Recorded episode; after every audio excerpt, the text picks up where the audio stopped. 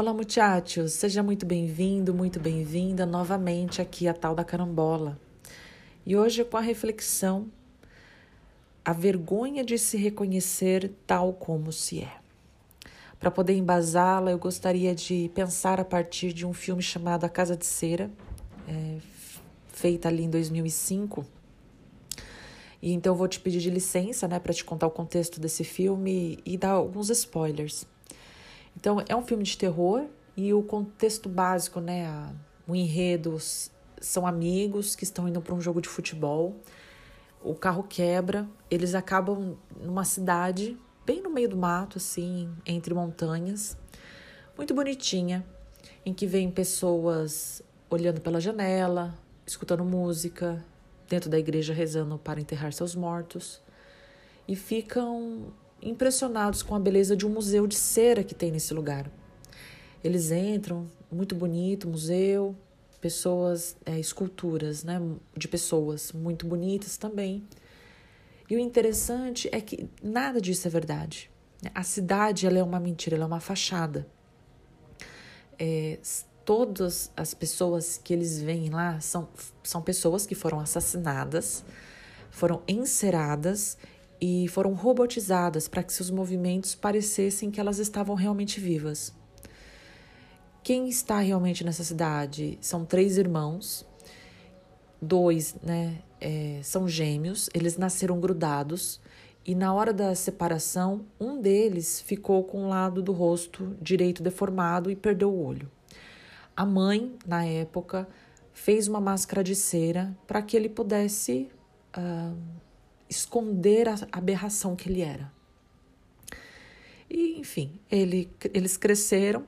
Esse, esse, essa pessoa, né, esse homem que perdeu o olho, ele morava embaixo desse museu de cera e ele encerava a, os corpos das pessoas, enquanto que os irmãos captavam as pessoas para serem mortas.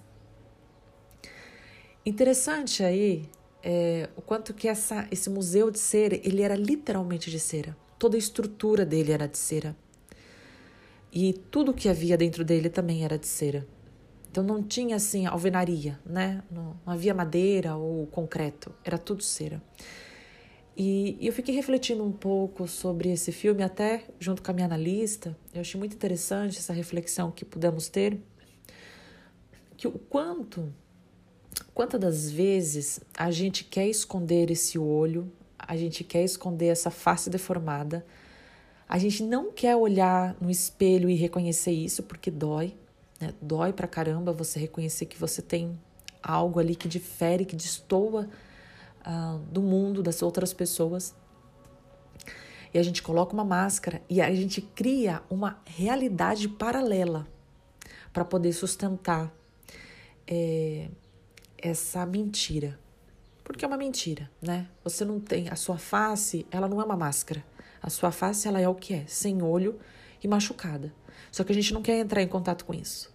Então a gente cria toda uma realidade, a gente cria uma cidade toda trabalhada, toda robotizada para sustentar a nossa mentira. Só para que a gente não veja aquilo que de fato é real. É porque dói, dói, dói pra caramba mas a gente não consegue ver. E nessa impossibilidade de ver, nós vamos construindo esses lugares alternativos. E às vezes muitas das pessoas chegam, olham e falam assim: nossa, que lindo! Mas aquilo não é verdade. Porque a gente está tá com medo de acessar essa nossa própria verdade. Né? A gente está com medo de olhar-se no espelho e reconhecer de fato o que é que tem por debaixo dessa máscara e que eu coloco para que o outro não veja. É algo que a gente faz, né? Assim, no corriqueiro da vida ou no corriqueiro da humanidade. Essa vergonha, né, de a gente poder se ver que a gente não tem a gente não é perfeita, a gente não é essa Barbie, né? A gente não é o Ken, nem a Barbie. Lindo, maravilhoso, loiro do olho azul que às vezes a gente é um Frankenstein, ou que às vezes a gente tá mais para um Freddy Krueger, né, com aquelas mãozinhas grandes dele, com aquele sorriso que parece que os dentes vão comer o outro. E às vezes a gente não quer entrar em contato com isso. E a gente vai criando realidades alternativas. E a gente vai sofrendo. Sofrendo. E muitas das vezes, quando a gente entra nesse lugar de não querer reconhecer as nossas, a nossa própria face, né? essa falta de olho que nos habita, a gente acaba transferindo isso para as relações.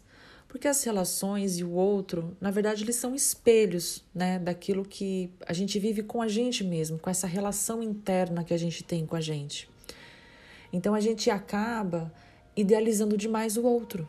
Então o outro ele é perfeito demais, né? E às vezes a gente não quer entrar no real da relação. A gente não quer tocar o outro é, de igual para igual. A gente não quer sentir o pum do outro. A gente não quer lidar com esse nariz escorrendo do outro ou com a remela dos olhos. A gente quer uma coisa muito idealizada, a gente quer Barbies e Kens ao longo da vida. E que quando a gente tá prestes a entrar em contato com essa realidade do outro, a gente foge. Porque não é possível, não é possível sustentar. Ou quando esse outro ele mostra quem ele é de fato, a realidade dele, que ele, sei lá, tem um não tem dois olhos, não tem nariz, falta o nariz nele, né? Que fica aquela fossa na face, né? Fica um buraco. É, a gente não consegue suportar aquilo e a gente sai da relação, culpando o outro do outro ser imperfeito, né? Uma coisa assim até é, caricata, né? Mas o quanto que isso vai nos falando sobre essa dificuldade de reconhecer esse próprio olho e, esse, e essa face machucada em nós. Então, assim, é um movimento que nos causa dor, que a gente constrói realidades para sustentar essa mentira ou essa inverdade e que também é, a gente transfere para as relações, né? Será que as relações que nós vamos nutrindo ao longo do caminho, elas realmente estão nesse plano de veracidade? Será que elas realmente são verdadeiras? Ou será que a gente está pisando em ovos nas relações porque a gente não quer ver o real do outro, para a gente não entrar em contato com o que é real em nós? Mas uma coisa interessante aí, por que será que a gente cria essas inverdades, essas mentiras para não entrar em contato com a realidade? Talvez porque a gente tenha medo, né? Porque seja assustador. Imagina, nesse filme, a verdade é que tem uma pessoa que mata e que é, insera esses corpos e essa realidade é assustadora. É, e não é a realidade do olho, da face ser machucada, ser deformada. Porque na hora que o cara tira a máscara e a gente vê o olho e a face, a gente pensa, poxa, realmente é isso que ele que ele está escondendo, que ele está com vergonha? Isso é tão é tão simples, né? Não, não tem nada assim de absurdo, porque olha, ele pode não ter um olho, ou ter uma face deformada, mas eu tenho seis dedos. E talvez o, o meu marido ele tenha um, uma espinha gigante no nariz. E a minha mãe, ela tenha um rabinho nas costas, sabe? Enquanto meu pai, ele tem dois joelhos. Então, todos nós temos um tipo de deformidade, imperfeição, seja lá o nome que a gente queira dar para isso. Não é exclusividade desse cara que tem que não tem um olho ou a face deformada. Não é exclusividade minha ter seis dedinhos. Não é exclusividade sua ter nariz, é, dois narizes, ou falta de nariz, ou uma espinha no nariz. Não é, não é exclusividade de ninguém. Isso é da condição humana, a gente ter essas indiciocracias. E aí vem a questão, né? Essa vergonha, a gente precisa esconder isso. Então eu vou esconder ah, os meus seis dedinhos colocando uma prótese. Só que quando a prótese cai, dói pra caramba em mim. Então, para fugir disso, eu vou criar todo um caminho para que essa prótese não caia. Olha só que, que loucura, né? E a gente vai vivendo essa inautenticidade da vida. Isso vai causando dor, inevitavelmente. Isso vai doendo. Por um outro lado, eu acho que a gente também pode pensar essa questão da vergonha. Por que, que dói tanto, né? Quando a gente mostra aquilo que a gente é em realidade ou quando a gente entra em contato com a nossa própria realidade.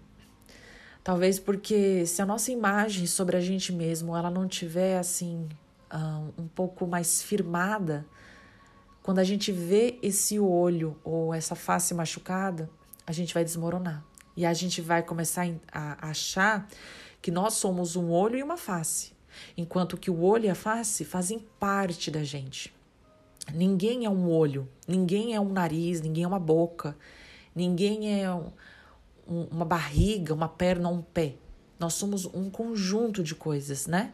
Então são pernas, troncos, pés, olhos, cabeça, cabelo que se reúnem e que formam a gente. Não é só o olho.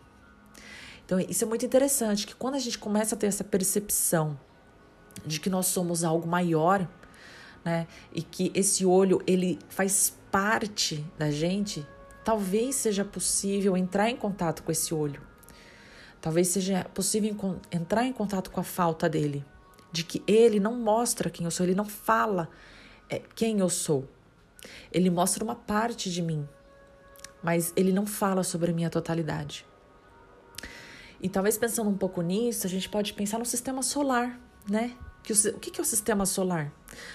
É a junção de vários planetas e um Sol. Então, se existe só um Sol, é um planeta solar? Não, é só um Sol. Se existe um planeta, é um sistema solar? Não, é um planeta. Então é, é, é essa mesma lógica quando a gente pensa em nós. É, eu sou uma qualidade? Não, não sou. Eu sou um defeito? Também não sou. Eu também não sou as minhas qualidades. Eu não sou os meus defeitos. Eu não sou os meus erros. Eu não sou ah, as minhas indiciocracias. Eu sou um, o conjunto dessas coisas e muito mais. Eu sou Uh, muito mais do que isso. Você, nós somos muito mais do que isso. Nós somos o conjunto dessas coisas. E essas coisas não nos definem. A gente tenta encontrar eles para mostrar, talvez, uh, a nossa experiência enquanto humano naquele momento. Talvez o erro ele fale sobre isso, sobre aquela experiência naquele momento. Como que nós estamos nos manifestando enquanto seres humanos naquele momento.